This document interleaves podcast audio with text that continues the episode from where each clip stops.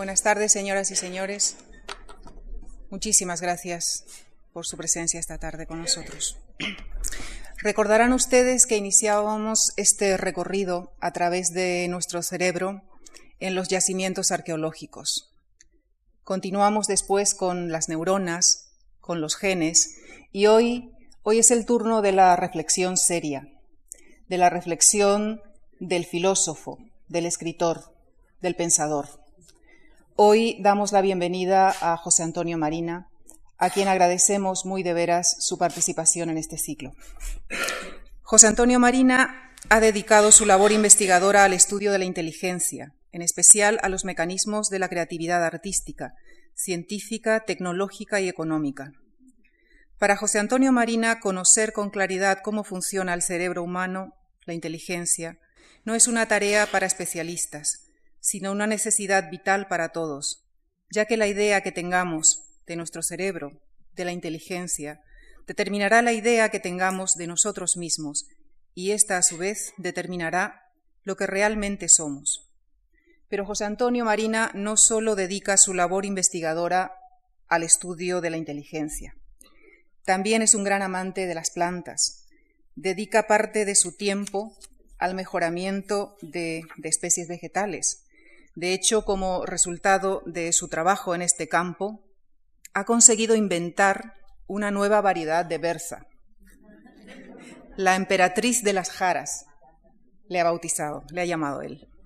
Eh, como escritor, es autor, entre otros muchos ensayos, de elogio y refutación del ingenio, ética para náufragos, dictamen sobre Dios, el rompecabezas de la sexualidad, la inteligencia fracasada, por qué soy cristiano, y en colaboración con María de la Válgoma, la lucha por la dignidad y más recientemente la magia de escribir. Colabora además en El Mundo, El Semanal y en otras publicaciones. Su trabajo ha merecido numerosos premios, entre los que destacamos el Anagrama y el Premio Nacional de Ensayo y doy ya la palabra a José Antonio Marina, agradeciéndole una vez más su participación en este ciclo. No sabes cómo te agradezco el recuerdo a mis berzas. Mm, le advierto que con esto de las berzas soy muy susceptible. Y mm, prefiero que se rían de mis libros a que se rían de mis berzas. Porque al fin y al cabo, miren ustedes, ustedes autores de libros conocen muchos hay una especie de mitología de escribir libros y yo creo que hay que desmitologizarlo. Ustedes se sientan delante de una mesa, dicen hasta que no escribo un libro no me levanto y escriben un libro seguro. En cambio, inventar una nueva variedad de plantas, ¿qué quieren ustedes que diga? A que conocen a muy poca gente. ¿Lo ven? Demostrar. mucho mejor. Vamos a hablar de una de las páginas de la ciencia más apasionantes más desasosegantes también, más necesaria, teniendo en cuenta de que no voy a hablar a un público de expertos, sino que lo que me interesa es saber, averiguar, qué deberíamos saber la gente de a pie acerca de nuestro cerebro. En la conferencia anterior ha sido ¿qué debe saber un profesor acerca de nuestro cerebro? Bueno, en este caso es una cosa más amplia. ¿Vale para algo que sepamos algo? ¿Es mejor no saber? Si es bueno saber hasta dónde. A mí me ha interesado estudiar el cerebro mm, desde hace mucho tiempo, porque lo que intento hacer es una teoría de la inteligencia que comience en la neurología y termine en la ética y que en el entreacto vaya estudiando todas aquellas grandes actividades que hace la inteligencia humana. Porque lo que caracteriza a la inteligencia humana por oposición a la inteligencia de los animales es que la inteligencia humana crea cosas nuevas. Los animales son muy inteligentes y han organizado rutinas muy eficaces para sobrevivir. Lo que no tienen es la capacidad de introducir serias novedades o si las introducen son novedades que están conseguidas por una especie de presión ambiental y de presión poco intencionada. Lo peculiar de la inteligencia humana es que crea cosas nuevas y al hablar de crear me estoy refiriendo a una cosa muy concreta. Es producir intencionadamente novedades valiosas. Tienen que ser novedades, tienen que ser intencional. La, mariposa, sin duda alguna, yo aparte de las berzas cultivo orquídeas. Y bueno, hay por lo menos 10.000 variedades de orquídeas maravillosas. La naturaleza ha hecho una, un verdadero esfuerzo para inventar muchas orquídeas. Pero no lo ha hecho intencionadamente por lo tanto no podemos decir que haya creado. El ser humano sí, el ser humano, y eso sí tiene importancia para lo que les voy a decir, porque es una peculiaridad de nuestro cerebro, el ser humano lo que ha conseguido es poderse proponer hacer cosas nuevas. Mi acercamiento, como no sé muy bien lo que saben del cerebro, yo les voy a decir las seis o siete cosas que me gustaría que supieran para entender lo que les voy a decir acerca de nuestra inteligencia, de la de todos.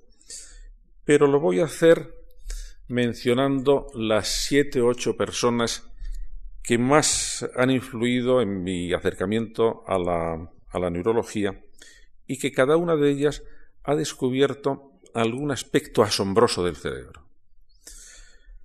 Porque con la ciencia, que la incluyo también dentro de las grandes actividades poéticas, lo que me fascina es la capacidad que tiene de ir ingeniándoselas para descubrir cosas nuevas. Es decir, se hace las preguntas oportunas, tiene la tenacidad de seguir, y todo esto es dentro de unas es una manifestación de una de las grandes funciones creadoras de la inteligencia, que son tres. La primera es queremos conocer la realidad, la segunda es queremos transfigurar la realidad mediante el arte, y tercero, queremos transformar la realidad mediante la técnica, mediante la organización política o mediante la ética. De manera que es conocer por una parte, transfigurar por otra, transformar. Esas son nuestras, nuestras tres grandes líneas de fluencia de nuestra, de nuestra inteligencia. Y por eso a mí me produce una cierta euforia, como todas las actividades creadoras. Cuando vemos algo novedoso, algo fértil, eh, algo bello, la impresión que tenemos es que se nos abren tantas posibilidades que podemos decir que si miramos bien la, que si miramos bien la ciencia, hay una, parte muy positiva, es bueno, lo, que se está consiguiendo. Y hay una parte verdaderamente emocionante, que es el esfuerzo para intentar poner en claro muchas cosas. Ese es un esfuerzo poético, es un esfuerzo que hace ir desde las cosas hasta las teorías para volver a las cosas. Antonio Machado lo dijo en un verso que les advierto que es muy ripioso, pero que a mí me gusta. Él está hablando eh, del mar. Y en el mar, cuando se acerca la ciencia al mar, pues ve las olas. Pero bueno, después de ver las olas, de percibir las olas, del percepto de las olas, tiene que hacer el concepto de la ola y al final tiene que hacer una teoría, que es una teoría de dinámica de los flujos, de cómo demonios las olas son tan perfectas haciéndose a sí mismas. Entonces Machado decía, del amar al percepto, del percepto al concepto, del concepto a la idea, a la dulce tarea, de la idea al amar y otra vez empezar. Esta especie de ida y vuelta, ida y vuelta desde lo más concreto hacia lo teórico, de lo teórico a lo práctico. Eso es lo que a mí me produce excitación, me produce una especie de entusiasmo siempre que me acerco a la ciencia. Y en la neurología he tenido grandes maestros. Uno al que quiero recordar en primer lugar porque tuvo mala suerte. Fue muy mal comprendido. Yo creo que fue víctima muchas veces del provincianismo de la Universidad Española y creo que el tiempo le está dando la razón. Yo en los últimos eh, libros que, leo de, de los grandes avances en neurología encuentro muchas de las cosas que esta persona anunció posiblemente hace ya 50 años. Me refiero a Juan Roth Carballo, que a mi juicio fue un, un conocedor del sistema nervioso realmente muy profundo. Porque dijo una cosa, que es lo que en este momento se está volviendo a recuperar. El cerebro del niño nace a medio hacer y se va configurando dentro de una urdimbre afectiva en un momento dado hay una cierta simbiosis que luego les explicaré en qué consiste entre el cerebro del niño y el cerebro de la madre o, del cuidador más próximo, que hace que de esa relación vayan apareciendo las estructuras más profundas del cerebro del niño. Y eso lo estaba diciendo hace más de 50 años en un libro muy conocido que se llamaba El cerebro emocional, en que, empezaba a hablar de que por debajo de nuestras emociones, por debajo de nuestras motivaciones, por debajo de nuestros sentimientos, hay unas estructuras neuronales muy profundas. Estas eh, estructuras neuronales las había descubierto, y es otra de las figuras, un neurólogo en los años 30, Pápez, que había descubierto que en el fondo, bueno, ya saben ustedes, la arquitectura del cerebro es muy parecida a la estructura del de los sesos de los corderos. Es decir, tenemos dos hemisferios que se unen con una especie de puente, que ya luego les diré por qué eso es importante, y donde se, se pueden delimitar pues, una serie de lóbulos. Es el lóbulo frontal, los parietales, los temporales y el occipital. Y cada uno tiene sus tareas. Y en el centro del centro del centro, lo que hay son unas estructuras muy misteriosas, muy antiguas, donde está la sede de nuestros sentimientos y donde está la sede de nuestra memoria. Bueno, pues Pape descubrió que todos esos núcleos tan profundos que tenían que ver con los sentimientos formaban otro, otro lóbulo diferente, otro quinto lóbulo, y lo llamó el lóbulo límbico, que es no de que esté en el limbo, porque ya saben ustedes que últimamente el limbo no existe, sino que, sino que bueno, pues se llama así es la sede de nuestros sentimientos. Y Papez descubrió que allí estaban pasando cosas muy fundamentales para toda la dinámica de nuestro comportamiento y para toda la dinámica emocional. Y que de allí salían muchas vías, muchas... Cuando hablamos de vías, estamos hablando de enlaces neuronales que iban a la parte más consciente, más señorita, más dictatorial también del cerebro. Papez es el segundo de mis personajes. El tercero son otros dos neurólogos, Moruzzi y Magun, que descubrieron una cosa rara. Descubrieron que cuando cogían el cerebro, había unas estructuras curiosas, porque tenían como una especie, es como si se hubiera echado encima del cerebro una red. Por eso llamó estructura reticular. Era una red que tenía unas características, que es que esa red activaba todo el cerebro. O al contrario, o lo desactivaba. De manera que cuando esa red estaba en buen funcionamiento, entonces todo el cerebro estaba alerta. Y entonces y, venía desde el fondo del cerebro hacia la parte superior, es decir, hacia la corteza, y por eso le llamó estructura reticular ascendente. Mantenía el cerebro en alerta o mantenía el cerebro adormilado eran estructuras, por lo tanto, de disparo o de, o de, tranquilidad. Pero después se descubrió otra paralela, que es que no solamente esto era una especie de emergencia de la actividad que venía de la fisiología pura y dura hacia la corteza más consciente, sino que se podía invertir el, el proceso y desde, la, y desde la corteza más consciente se podían lanzar estímulos a las estructuras más básicas. Entonces aquí aparecía ya el tema que a mí me interesa, que es, desde la fisiología pasan impulsos a nuestra vida consciente y desde nuestra vida consciente se desencadenan impulsos que bajan a la fisiología. Entonces, las dos, las dos eh, conferencias que vamos a tener aquí van a tratar este tema, que eso sí creo que es de gran interés para todos nosotros. La primera parte es cómo nuestro cerebro determina nuestra personalidad, es decir, de abajo arriba, y la segunda va en dirección contraria, cómo nuestra personalidad determina nuestro cerebro. Y precisamente el hecho de que sean de ida y vuelta es lo que nos permite, de alguna forma, por decirlo de una, con una cierta prosopopeya filosófica, ser en parte dueños de nuestro destino puesto que no estamos solamente en manos de nuestro cerebro, sino que podemos actuar sobre nuestro propio cerebro. ¿Hasta dónde? Bueno, eso ya, eso ya tendremos que verlo. Esto es una de las cosas que Morus y Bagún me enseñaron, que habían descubierto esa gran estructura reticular que ascendía, pero también que, descendía.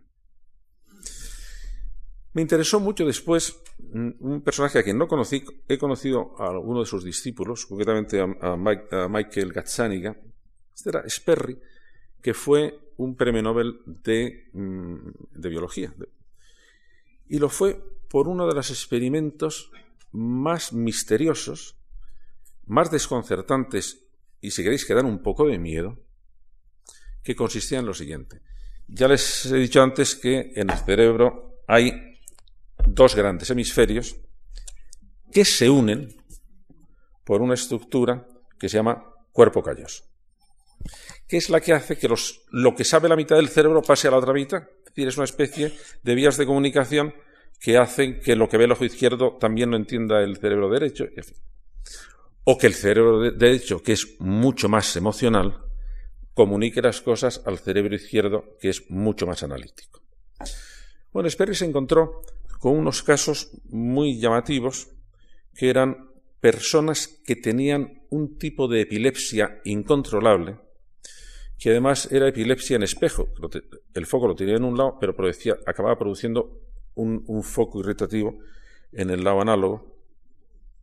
Y entonces pensó que a lo mejor si cortaba el cuerpo calloso y separaba los dos hemisferios, que a lo mejor podía controlar este, este, tipo de epilepsia. Bueno, claro, el, el asunto asustaba, que eso de partir el cerebro por la mitad. Pero los, las operaciones que hacía en animales producían un resultado Curiosísimo, los animales no parecían notar ese corte. Seguían comportándose igual. Y entonces lo intentó con los seres humanos. Lo intentó con los seres humanos y, con gran sorpresa, vio primero que las epilepsias mejoraban y segundo, todavía más sorprendente, que la conducta o la mente o la psicología de estas personas pues no cambiaba a pesar de lo traumático de la, enfermedad. Lo que aparecieron después fueron pequeños trastornos que no parecían tampoco, pues por ejemplo, que había una cierta descoordinación entre algunos movimientos, pues mm, al mismo tiempo pretendía ponerse la chaqueta y quitarse la chaqueta, y cosas así. Y dijo, hombre, ¿y estas contradicciones de dónde pueden venir? Entonces se dio cuenta de que efectivamente la información que llegaba solamente a uno de los hemisferios, el otro hemisferio no lo conocía. Segunda cosa, que de lo único que era consciente la persona es de lo que recibía el hemisferio izquierdo, el lingüístico, no de lo que recibía el hemisferio derecho. Pero que, sin embargo, el hemisferio derecho funcionaba a su aire tomaba decisiones a su aire y por lo tanto era como si de repente se hubiera dividido en dos yoes. Uno que era el yo consciente que podía determinar su comportamiento y otro que iba a su aire. Lo que pasa es como casi toda la información que llegaba es redundante, para la vida corriente apenas se notaba. Tenía que ser con pruebas muy minuciosas en que se mandaba solamente un estímulo, por ejemplo, a través un estímulo visual solamente para que lo percibiera el hemisferio derecho, entonces el hemisferio izquierdo no se daba cuenta, pero el hemisferio derecho actuaba como si se diera cuenta. Por ejemplo, obedecía órdenes. ¿Y por qué estaré haciendo yo esto? Si yo no me doy cuenta. Tú no, pero tu hemisferio derecho sí. Bueno, este, este, este es un experimento que le valió el premio Nobel, no me extraña, porque producía una especie de malestar. O sea que el cerebro funciona a su aire con mucha perfección y sin que nosotros nos demos cuenta. Sí, pues así es, y esto tiene bastante importancia para lo que le voy a decir después. Luego apareció otro gran investigador, Paul MacLean, que dijo una cosa rarísima. Bueno, nosotros tenemos un cerebro que ha ido evolucionando a lo largo de muchos milenios y cientos de miles de años, y hay tres cerebros en uno. Hay un cerebro muy elemental, muy elemental, muy elemental, que él lo llamaba el cerebro reptiliano. está ahí metido como si en el fondo de nosotros todavía hubiera una especie de dinosaurio pequeñito que funciona a su aire. Sobre eso había intervenido un segundo nivel, que eran niveles donde ya intervenía la crianza de los hijos. Y él eh, mostraba una cosa que yo creo que sí es fundamental. Cuando aparece el gran cambio, por lo menos en el régimen afectivo de la humanidad, es cuando aparece la maternidad larga, la crianza larga, porque eso necesita mantener todo un juego de lazos afectivos durante mucho tiempo y ese es, digamos, una gran, eh, un gran progreso. Y el tercero era ya la inteligencia humana. De manera que era, bueno, dentro de cada cerebro hay tres, cerebros evolutivos. Uno reptiliano, otro de los primeros mamíferos y otro ya de los mamíferos de crianza de larga duración. Luego tuve la fascinación de un neurólogo soviético. El caso de la psicología soviética fue fantástico. Durante toda la época de la Guerra Fría estaban haciendo cosas maravillosas y no nos enterábamos aquí de que los estaban haciendo. Y uno de estos, mm, había dos grandes neurólogos, un neurólogo y un psicólogo, uno que fue una especie como de Mozart de la psicología, murió muy, muy joven, pero revolucionó todo lo que tocó en, psicología, que era eh, Vygotsky.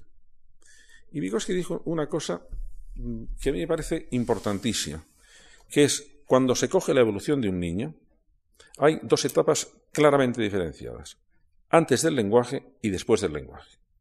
Porque cuando el niño aprende el lenguaje, cambia por completo todo su sistema de manejo de su cerebro.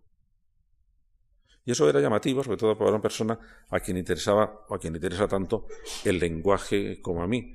Nuestro cerebro y por lo tanto nuestra inteligencia son estructuralmente lingüísticas. Luria fue por otro lado. Por otro lado, que también tiene muchísima importancia para todo lo que yo después he estudiado o he escrito.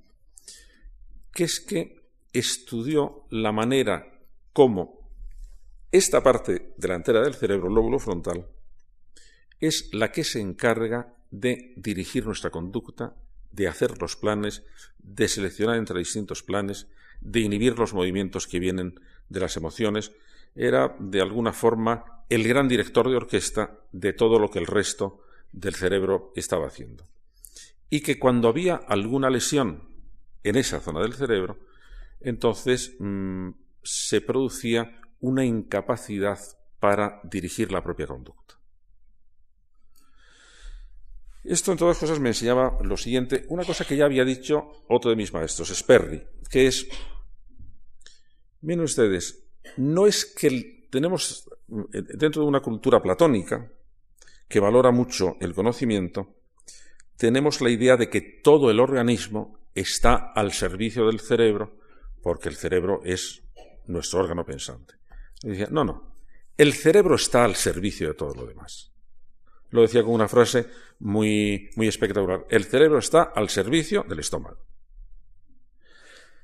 Lo que estaba diciendo es una cosa importante, que es la esencia de la inteligencia no tiene que ver con el conocer, tiene que ver con la buena dirección del comportamiento.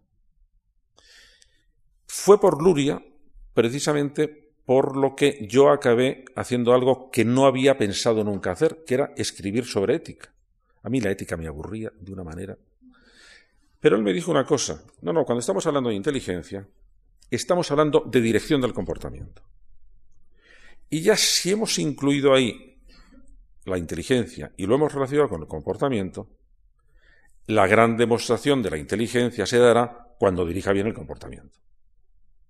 ¿Y cuándo dirigirá bien el comportamiento? A escala humana, cuando resuelve bien en la práctica los problemas fundamentales de la especie humana, que son los que afectan a la felicidad personal y a la dignidad de la convivencia.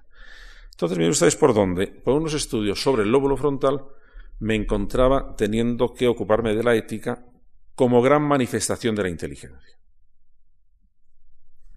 Los estudios de Luria los ha, mm, los ha continuado uno de los grandes neurólogos españoles, que es Joaquín Fuster, que trabaja en Estados Unidos, que ha seguido insistiendo en la importancia que tienen los óvulos frontales para dirigir nuestra conducta. Y después, por otro, por otro gran neurólogo, a quien le dieron el, año pasado el premio Príncipe de Asturias, Antonio Damasio, que hizo, dio un paso más en este asunto. Un paso más que para los filósofos o para los profesores de ética tiene una enorme importancia. Antonio Damasio estudió un caso histórico muy curioso. Es que a finales del 19, una persona que estaba trabajando en los, eh, en los eh, eh, ferrocarriles estaba retacando los, los petardos, los barrenos, con una barra, le estalló uno de los barrenos y la barra le atravesó por aquí y le salió por aquí.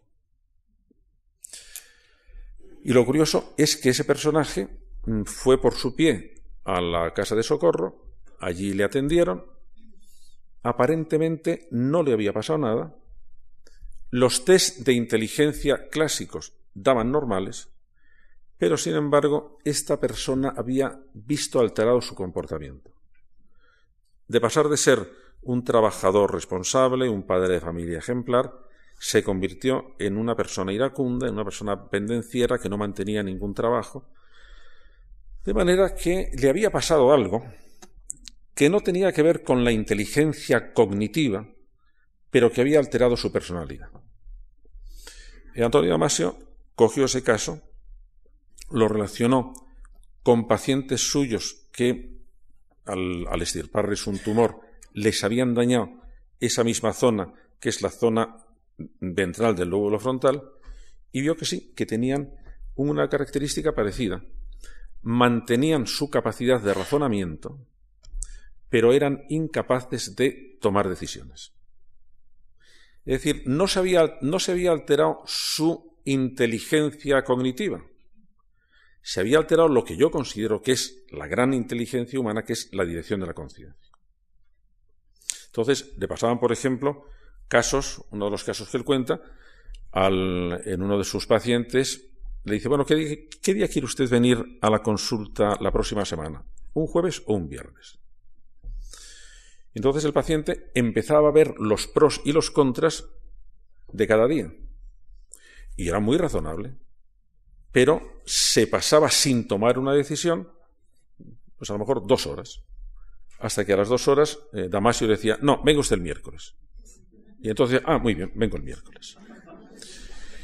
Si hay aquí algún profesor de filosofía o algún profesor de, ética, tuvieron mucha, tuvieron mucha importancia para el estudio del progreso ético los estudios de un, eh, de un discípulo de Piaget que se llama Colbert, que decía que el progreso de la inteligencia ética tenía que ver con el progreso del razonamiento ético y que por lo tanto el buen comportamiento tenía que ver con las funciones cognitivas de la inteligencia. Los estudios de Damasio, mm, a la vista está que demuestran lo contrario. Una inteligencia a la que le falta eso, que ahora vemos cuál es, pensará muy bien éticamente, razonará muy bien todo lo que sea, pero nunca podrá actuar. Dice, bueno, ¿y qué le pasa a estos, estos enfermos? ¿Cuál de sus estructuras ha sido dañada?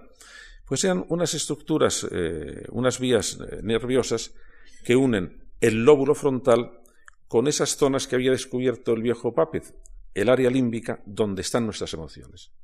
Y entonces se encuentra con una cosa muy llamativa, que es que de las emociones es de donde viene nuestro impulso a actuar. Es decir, esa es la fuente de la energía. Y del lóbulo frontal viene la gestión de esa energía.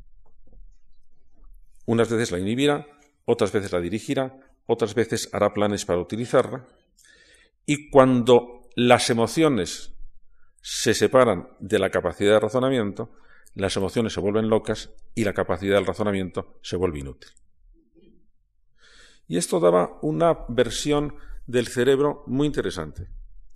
Las emociones ya no eran las enemigas de la razón. No, no, las emociones eran las impulsoras de la razón. Y por lo tanto, cuando queríamos estar desarrollando la inteligencia, teníamos que atender a las dos cosas.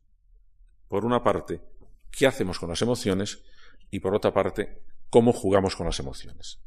Esta era el gran, la tercera gran, eh, la tercera gran eh, enseñanza de otro de mis maestros. Luego vino otro, Libet, que se ya acabó de inquietarme. Porque eh, Libet, antes os lo contaba en la otra conferencia, descubrió una cosa rarísima, que todo pasa en el cerebro un poquito antes de que nos demos cuenta de qué está pasando. O sea, que vivimos siempre un poquitín retrasado respecto de nuestro cerebro. O sea, que nuestro cerebro va a su aire y nosotros nos enteramos después de, que de, lo que de, de aquello que nuestro cerebro ha decidido. Y además dijo 800 milisegundos. ¿Por qué lo dijo? Porque midió, con una especie como de los eh, electroencefalogramas, que 800 milisegundos antes de que una persona dijera voy a realizar esta acción, la zona que dirigía ese movimiento se había activado ya. Bueno, vamos a ver, esto es más serio de lo que parece. Porque si resulta que nuestro cerebro funciona a su aire, un poquito antes de que nos demos cuenta de que ha funcionado y nosotros somos como una especie de espectadores pasivos de nuestro cerebro, podemos decir que somos personas libres. O que somos espectadores de lo que mi cerebro hace. A mí este asunto me inquietó mucho ¿eh? y lo he dado muchas vueltas y luego ya les diré, mi, les diré mi, la solución que doy.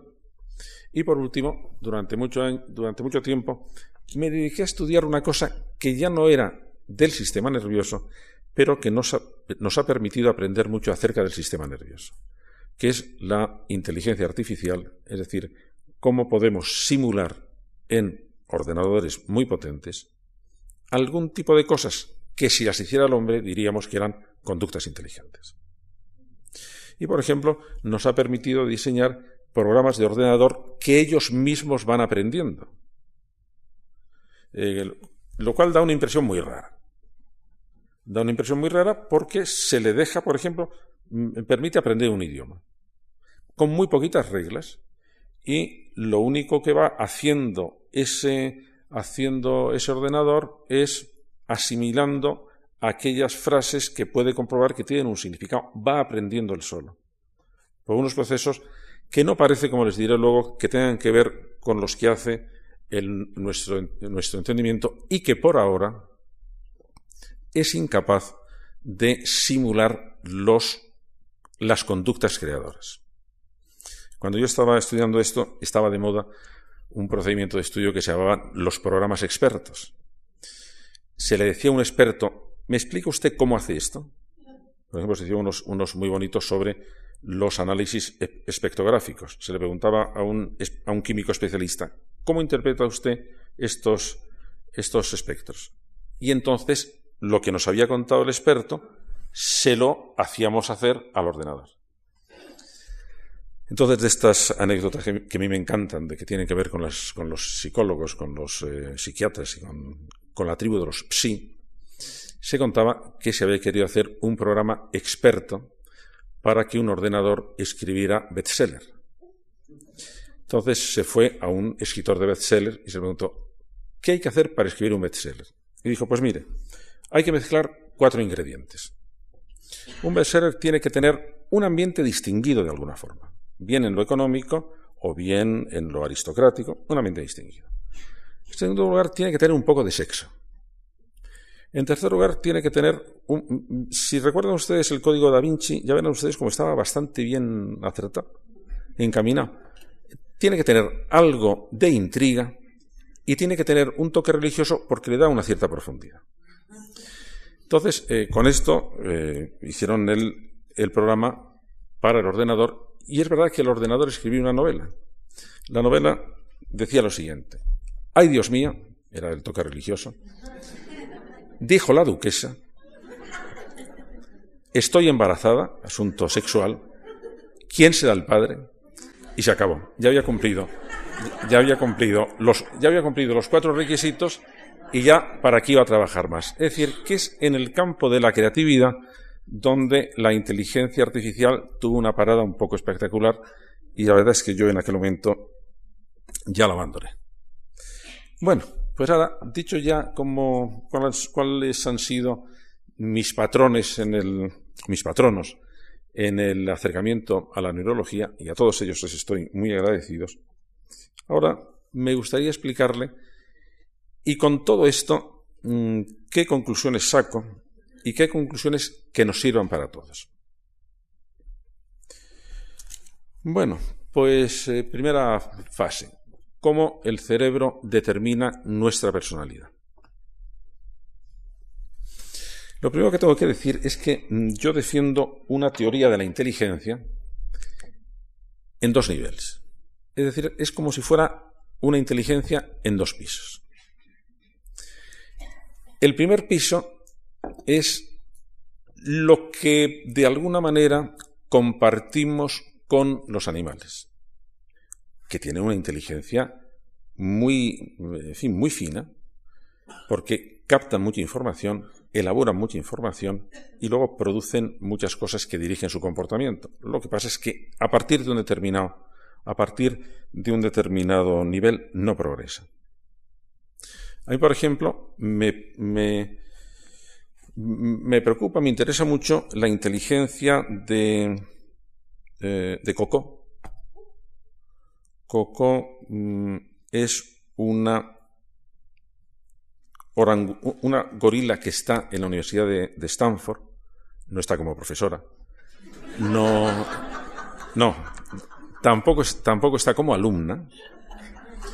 Bueno, su cuidadora, que quiero recordar que se llama Mrs. Templeton, y tiene, su cuidadora dice que la, eh, forma parte de uno de los, eh, eh, experimentos con primates para enseñarlos a hablar. Normalmente se hacen con chimpancés, pero en este caso cocono. Y la profesora, mm, los, chimpancés pueden, pueden aprender hasta un léxico de 300 palabras, 300 y pico palabras, y pueden formar frases hasta de cuatro términos, que es más de lo que hace alguno de mis alumnos. O sea, el, asunto, el asunto está bien. Pero Coco hace algo más curioso, que es que dialoga con su cuidador. Y algunos de los diálogos que aparecen en una página web que tiene, donde además pueden ustedes preguntar a Coco, pues algunas son curiosas, como por ejemplo la siguiente. En una día se le pregunta a su cuidadora porque el día anterior le había arañado Coco. Y le pregunta, ayer me hiciste daño. Sí. ¿Por qué lo hiciste? No lo sé. Claro, esta capacidad de que, de que una de que una, un gorila sea capaz de reflexionar de alguna manera sobre un comportamiento que había hecho, hasta ahora parecía que era, que era absolutamente fuera de la capacidad de ningún animal.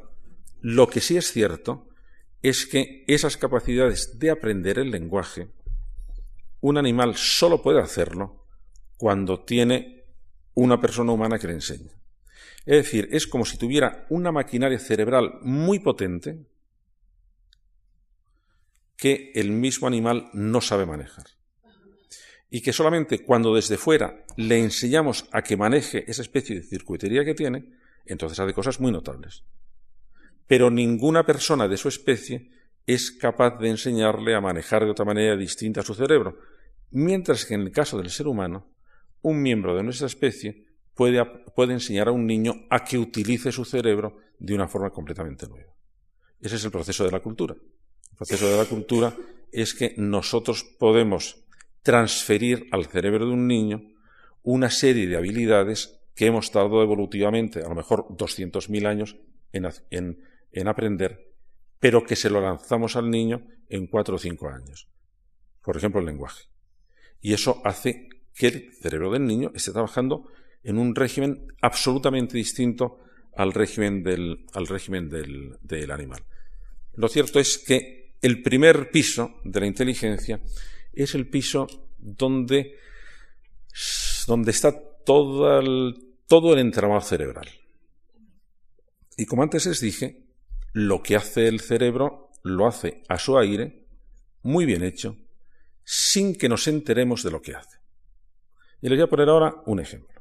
Vamos a ver, así, en voz baja, para que no se organice tumulto, contesten todo lo rápidamente que puedan a la siguiente pregunta. ¿Han estado en Australia? Esa contestación lo han hecho bastante rápido. Se suele tardar 200 mm, milisegundos, es decir, bueno, es una quinta parte de un segundo, que es muy poquito tiempo. Normalmente nadie, seguro que nadie ha tenido dificultad para hacerlo. ¿Me pueden explicar ustedes cómo lo han hecho? Ah, ah, es que lo sabía. No, no, es que lo que me interesa es qué estoy diciendo cuando digo es que lo sabía. Porque claro, si nosotros queremos que un ordenador haga eso, tenemos que hacer lo siguiente, darle una relación de todos los sitios donde hemos estado. Luego metemos, metemos eh, Australia, hacemos un matching, si encuentra eh, un emparejamiento, hemos estado, y si no lo encuentra, dice, no hemos estado. ¿Hacemos nosotros algo así? Yo no tengo ni idea y hasta ahora nadie, ningún experto a quien he preguntado, tiene ni idea de cómo se hace. Pero lo hacemos. Es decir, que estamos continuamente haciendo muchísimas actividades que no conocemos, que no sabemos cómo hacemos, que ni siquiera conocemos sus resultados. Por ejemplo, estamos ajustando continuamente el nivel de glucosa de la sangre. A nosotros no nos enteramos. Solamente nos enteramos cuando baja demasiado y entonces un mecanismo que funciona mecánicamente, al ver que no funciona bien del todo, se vuelve consciente y tenemos hambre. Y en el hambre está diciendo, eh, hay que tomar glucosa. O por ejemplo, si de repente nos baja la tensión sanguínea a la cabeza, el cuerpo, por su parte, dice, sabe que si nos ponemos en posición horizontal se va a estabilizar el río. Pero entonces lo que haces es que nos tira al suelo de repente, perdemos el conocimiento. No es porque perdamos el conocimiento, es porque es una manera de asegurarse que el riego va a subirnos a la sangre, va a subirnos a la cabeza. De manera que el, organismo está haciendo siempre cosas muy inteligentes, muy listas, de ajustes. Una de las cosas que tiene que hacer nuestro sistema nervioso es mantener el equilibrio interno nosotros nos tenemos que mover siempre con unos parámetros de ciertas sustancias en una franja muy pequeñita, la glucosa, por ejemplo. Tenemos que tenerla ahí y está oscilando continuamente. Y hay que reponer, o el agua, no el agua, el, porcentaje de sal que hay. Entonces, cuando el porcentaje de sodio ha subido, eh, bueno, tenemos que diluirlo de alguna manera. Y aparece una señal en nuestro cerebro que es allí sí se hace ya consciente, que es tengo sed. Esa es la manera que tiene nuestro cerebro de decirnos necesito agua. Y entonces, entonces ya vemos que una, la mayor parte de las cosas que nuestro cerebro está haciendo no sabemos ni cómo las hace, ni sabemos tampoco sus resultados. Pero los resultados de algunas de las cosas que hace se hacen conscientes. Solo de algunas. Y eso es, de aquellas, el fenómeno de por qué unas se hacen, otras no, es una complicación, pero lo cierto es, y eso es importante, que algunas pasan de este piso de abajo y emergen al piso de arriba. Aquí está toda esa, toda esa mecánica continua, toda esa mecánica que está captando cosas, relacionando cosas, guardando cosas, cambiando cosas. Y de repente, alguna de las cosas que hace pasan al piso de arriba y somos conscientes de ello. Mm, hay algún optimista, me estoy acordando ahora, un científico que se llama Segnoski, que en el cerebro todo pasa a lo grande, todo, todo, es, todo es enorme, todo es variadísimo. Por ejemplo, se calcula que tenemos 100.000 millones de neuronas y que cada neurona tiene una cantidad de enlaces tal que el conjunto de enlaces del cerebro pues debe estar algo así del orden de 10 billones de enlaces, un montón. Pero este Senkowski decía que él calculaba que cada segundo nuestro cerebro estaba realizando, él decía, 10 elevado a 14, que es 10 con 14 ceros, cosas. ¿Y, ¿Y qué demonios estaremos haciendo con tanta actividad? ¿Por qué el cerebro está funcionando? Bueno, pues el cerebro está funcionando Eh, pues porque tiene muchas cosas que organizar y porque tiene muchas cosas que ordenar y porque tiene muchas cosas también que olvidar y una parte de ellas porque al hacerse consciente vamos a dirigir mejor el comportamiento, se hacen conscientes. Y el resto, el resto está ahí funcionando a su aire. ¿Se acuerdan ustedes lo que me impresionaba en Sperry, que se paró el cerebro y decía, el cerebro del que no soy consciente sigue haciendo cosas muy sensatas? Bueno, nosotros, nosotros hacemos cosas muy sensatas, nuestro cerebro razona muy bien por su cuenta. Por ejemplo, suena el despertador por la mañana y el cerebro empieza a proporcionarnos estupendas razones para no levantarnos. Ah, no, las hace por su cuenta, ¿eh? Las hace por su cuenta y mm, hasta que llega un momento que respecto a esas ocurrencias, desde el piso de arriba se va en dirección contraria, a levantarse. Entonces nos encontramos con que esta inteligencia en dos niveles es una inteligencia en que esta parte de aquí abajo nos está proporcionando siempre ocurrencias y esta parte de aquí arriba lo que hace es modular, dirigir, iniciar, controlar las ocurrencias. ¿Se acuerdan ustedes de aquello que mi maestro Luria decía acerca del lóbulo frontal?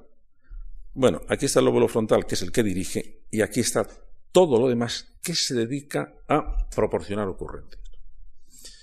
Y esta noche, cuando estén tranquilos, hagan ustedes un pequeño experimento psicológico, que es, no os mira el reloj, es que no sabía si, si me estaba yendo de hora. Intenten mantener la conciencia completamente vacía. Ya dan cuenta que ya, se percatarán de que sin darse cuenta se van a encontrar pensando en algo. ¿Por qué? Porque la maquinaria de producción de ocurrencias no para. No para ni cuando estamos despiertos ni para cuando estamos dormidos. La gran diferencia está en que cuando estamos despiertos, la parte de la que somos conscientes nos permite de alguna manera dirigir el flujo siguiente de las ocurrencias. Es decir, podemos hasta cierto punto dirigir lo que se nos va a ocurrir. Por ejemplo, siento que como hay mucha gente no podemos hacerlo en vivo. Si yo les dijera ahora, ¿me pueden decir alguna palabra que sea equívoca, es decir, que tenga dos significados? Por ejemplo, gato animal y gato herramienta. Si ustedes se quedan así, sin saber cómo, seguro que se les empezará a ocurrir algún tipo de palabra mm, de este sentido, de palabra eh, equívocas. Pues no sé, banco de piedra y banco de guardar el dinero, eh, cardenal de, de, señal y cardenal de iglesia. ¿Y cómo se me han venido? ¿Cómo se me han venido a la cabeza? No, no, yo no puedo decir cómo se me han venido. Lo único que puedo decir es, desde el piso de arriba, doy una orden al piso de abajo para decirle, oye, a ver si me haces caso y que se me ocurra alguna palabra ambigua y muchas veces funciona. Pero fíjense ustedes que nunca podemos asegurar que nos va a funcionar. Por ejemplo, y esto es una cosa que quiero que se, los, los, profesores que están en, la otra, en el otro curso que se fijen. Uno de los problemas que tenemos al explicar cosas es porque el acto de comprender no es un acto voluntario. Yo no puedo decir, y ahora voy a comprender esto. No, y nosotros, por lo tanto, no podemos decir a un alumno, y tú vas a comprender esto, a la primera. No, pero, no es, pero es que no es por culpa suya. El proceso de comprender es un proceso absolutamente misterioso, absolutamente fuera de nuestra conciencia, de, del que únicamente tenemos la culminación final. Ahora he caído. Y además nos parece que es un acto tan sumamente brusco que decimos, es que acabo de caer en la cuenta o este se ha caído de un guindo. Es decir, es una especie de, de iluminación. Y lo único que podemos hacer es tantear como podamos para ver si es este primer piso de la inteligencia, él hace sus apaños y al final hemos, hemos comprendido. Y lo intentamos de una manera. Dice, pues no funciona, no da chispas. Lo intentamos de otra, pues no da chispas tampoco. Y de repente no sabemos por qué dice, ahora lo pesca. Quien está comprendiendo es ese, esa inteligencia del primer nivel que no sabemos cómo funciona, que lo único que sabemos es que desde el piso de arriba podemos iniciar ciertas actividades, dirigir ciertas actividades, controlar ciertas actividades, y esto es, en estricto sentido, lo que constituye lo más peculiar de la inteligencia humana. Que tenemos esta inteligencia de primer nivel, que, hombre, no es posible que sea más potente, pero da igual, pero compartimos con los animales superiores, y sobre ella se ha formado otro tipo de inteligencia que es capaz de controlar hasta, cierto, hasta cierta manera las ocurrencias que vienen del piso de abajo. Patología. ¿Qué ocurre, por ejemplo, en, las, eh, las enfermedades obsesivas compulsivas? Que de aquí abajo están brotando una serie de ocurrencias que no puedo controlar desde el piso de arriba. Y noto que hay una patología precisamente porque se da ese fenómeno, porque el piso de arriba ha, dejado de funcionar.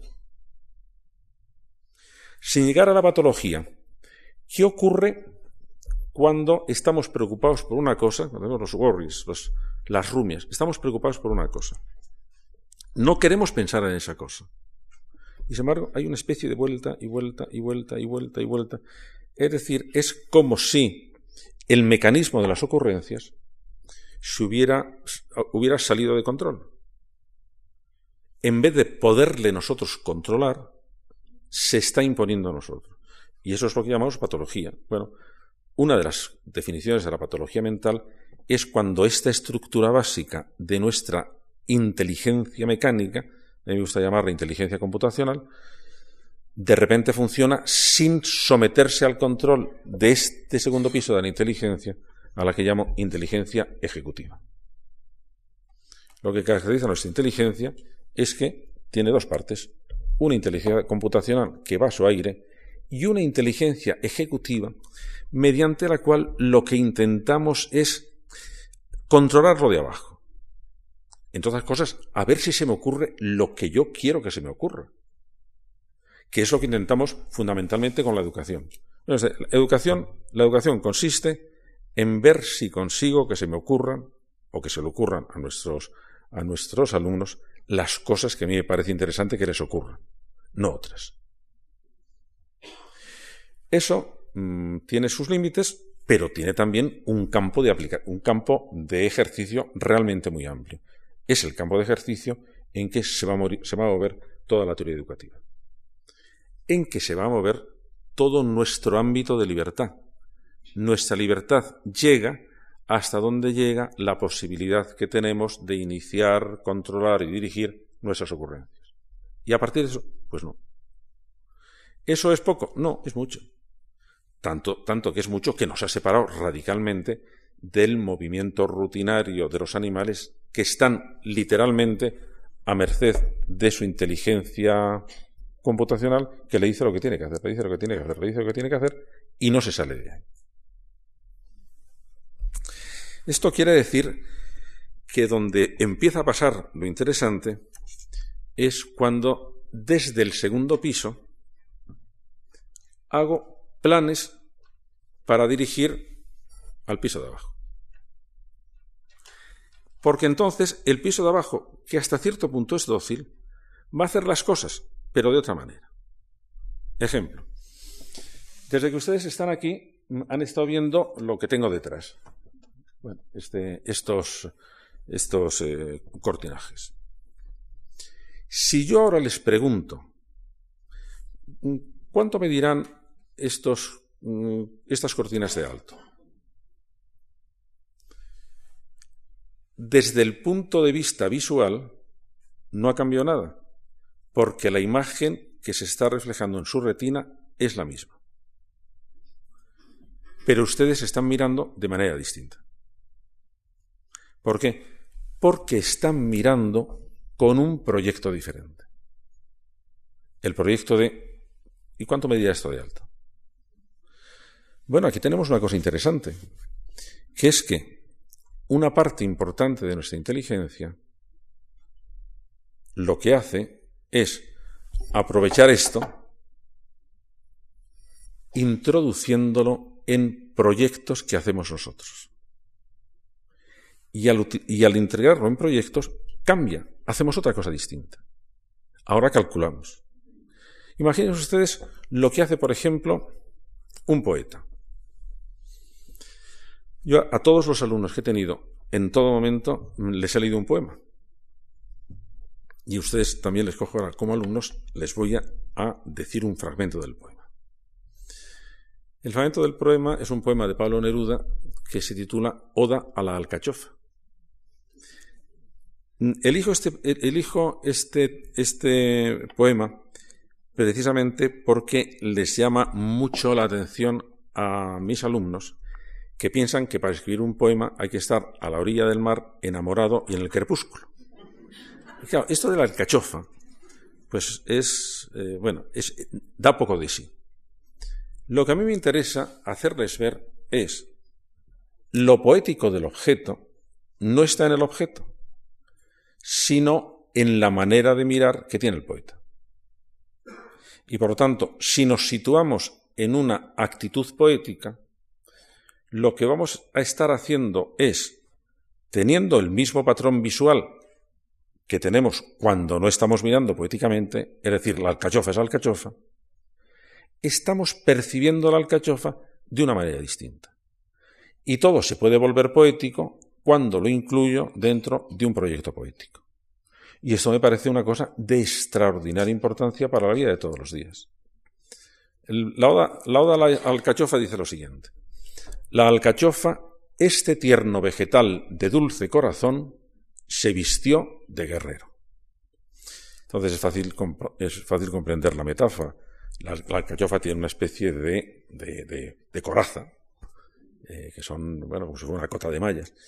A mí me extraño que las primeras veces que leía este poema a mis alumnos no lo entendían. Luego me, luego me di cuenta de por qué. La única alcachofa que habían visto eran de lata. Y con la alcachofa de lata, y con la alcachofa de lata, el, el, la metáfora no funciona. Entonces, a partir de ese momento, cuando les iba a leer el poema, iba con una alcachofa en estado natural.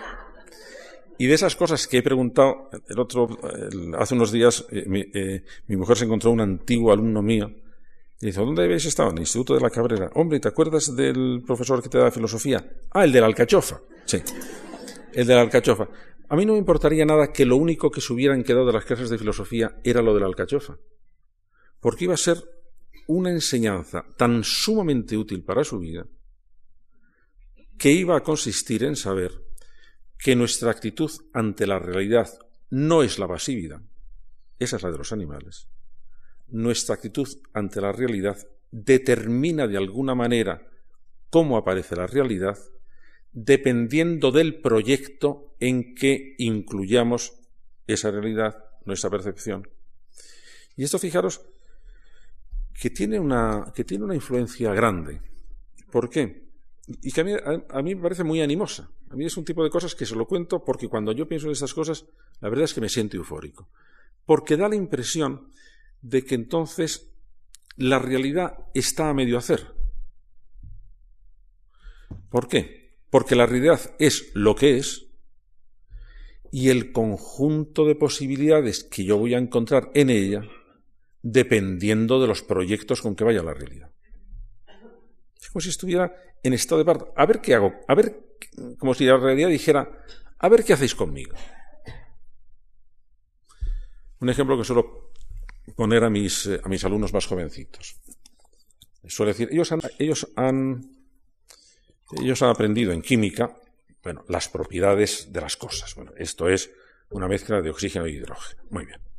Además es líquido, se puede transformar con el calor en gas o se puede transformar con el frío en hielo. ¿Saben cuáles son las propiedades del agua? Que son propiedades que el agua ha tenido desde que apareció en el planeta Tierra. Entonces yo les voy a preguntar, ¿me, podéis decir cuáles son las propiedades del petróleo? Entonces, si se acuerdan, me dicen, hombre, el petróleo es un hidrocarburo de origen orgánico, eh, que combustiona. Esas son las propiedades del petróleo. Y les pregunto, oye, ¿y el petróleo vuela? Es decir, dentro de las propiedades del petróleo está volar. Bueno, cuando se hace una pregunta rara, se supone que tiene trampa, así que lo piensan un poco. Pero al final suelen decir, pues no, no vuela. Ahí es donde los quería yo tener. Porque esta mañana he vuelto de Oviedo en un avión donde el petróleo estaba volando y me estaba haciendo volar a mí. Entonces, ¿el petróleo vuela o no vuela? ¿Es una propiedad del petróleo volar o no volar? No, no, no es una propiedad del petróleo volar. Es una posibilidad del petróleo cuando yo incluyo una de sus propiedades, producir energía al combustionar, dentro de mi proyecto que es que quiero volar. Y entonces me las ingenio para aprovechar las propiedades que tiene la realidad y prolongarlas con posibilidades que están de acuerdo con lo que yo quiero. Y, pues que esto tiene una enorme importancia. Porque si al hablar de propiedades, no estoy hablando de las propiedades del petróleo, sino de mis propiedades. Yo he nacido, soy hombre, soy alto, soy calvo, soy no sé qué, tengo un sistema nervioso de esta manera y de otra, de acuerdo, esas son mis propiedades. Ahora el problema interesante se plantea a continuación. ¿Y qué posibilidades voy a encontrar yo en mí a partir de esas propiedades? ¿Qué plan de vida voy a hacer? ¿Qué proyecto voy a hacer? Bueno, aquí el, aquí el sistema nervioso y el cerebro me está, bueno, haciendo una cosa curiosa. Está diciendo, yo soy así, pero a lo mejor puedo ser de otra manera. ¿Cómo? Hombre, si hago sobre mí mismo algún tipo de proyecto. Por ejemplo, quiero ser poeta. Por ejemplo, quiero ser pintor. Imagínense ustedes lo que pasa si intentan dibujar este vaso.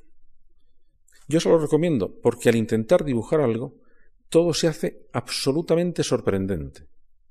Tengo que convertir esto en línea. O hagan, un, hagan todavía una experiencia más. Cojan ustedes un papel, arrúguenlo, póngalo delante y diga, lo voy a dibujar. Verán ustedes cómo un papel arrugado es un paisaje absolutamente inagotable si quieren ustedes dibujarlo. Porque la información que van a salir, que van a sacar de ese papel, en un caso es esto la papelera, y en otro caso es pero qué líneas están pero qué líneas están configurando lo que estoy viendo. La inteligencia, por lo tanto, resumen de lo dicho para el próximo día, la inteligencia humana es una inteligencia en dos pisos. El piso de abajo es el cerebro puro y duro, que está trabajando sin parar, y que de todas las cosas que hace, algunas se vuelven conscientes, y a partir de esas cosas de las que nos damos cuenta, empezamos a intentar lidiar con toda esa maquinaria a ver si la convencemos de que haga lo que nosotros queremos que haga. Por ejemplo, que se nos ocurran cosas. Y que una de las formas que tenemos de que se nos ocurran cosas a ese nivel es lanzando proyectos a la maquinaria de abajo para ver si empieza a seleccionar las cosas. Y eso muchas veces funciona, otras veces no funciona, pero una parte importante de la educación es tener una inteligencia ocurrente, lo más ocurrente posible, y lo más dócil posible a las indicaciones, a, las, a los controles, a las recomendaciones o a las jaculatorias que vienen del piso de arriba. Así las cosas, aparece ya para el diseñado el tema para el próximo día. Bueno, ya sabemos que la estructura nerviosa con la que nacemos, la estructura endocrina, cómo funciona nuestro organismo, está determinando nuestro temperamento, nuestra forma básica de enfrentarnos. Sí, con las cosas, sí, pero al mismo tiempo está como indicándonos que tenemos algunas posibilidades de actuar. De arriba, perdón, de abajo, nos sirven todas estas ocurrencias. Sentimos así, tememos esto, deseamos lo otro, ¿de acuerdo? Ahí no puedo intervenir mucho. Pero ha aparecido esa especie de resquicio, que es bueno, pero algo puedo hacer. Puedo indicar lo que me gustaría, puedo inducir esta actividad, puedo iniciarla, a veces puedo pararla, otras veces no. Bueno, ahora viene la segunda parte de la canción ya sé lo que mi cerebro me está imponiendo, ahora el, episodio siguiente es ¿y cómo consigo yo imponerme a mi cerebro? ¿Cómo puedo conseguir que mi cerebro, que es muy, que es muy terco, que es muy terco, bueno, suavice un poco la terquedad y se haga dócil a alguno de los proyectos con el que yo intento literalmente llevarle por el buen camino. Bueno, pues eso queda para la próxima sesión. Muchísimas gracias.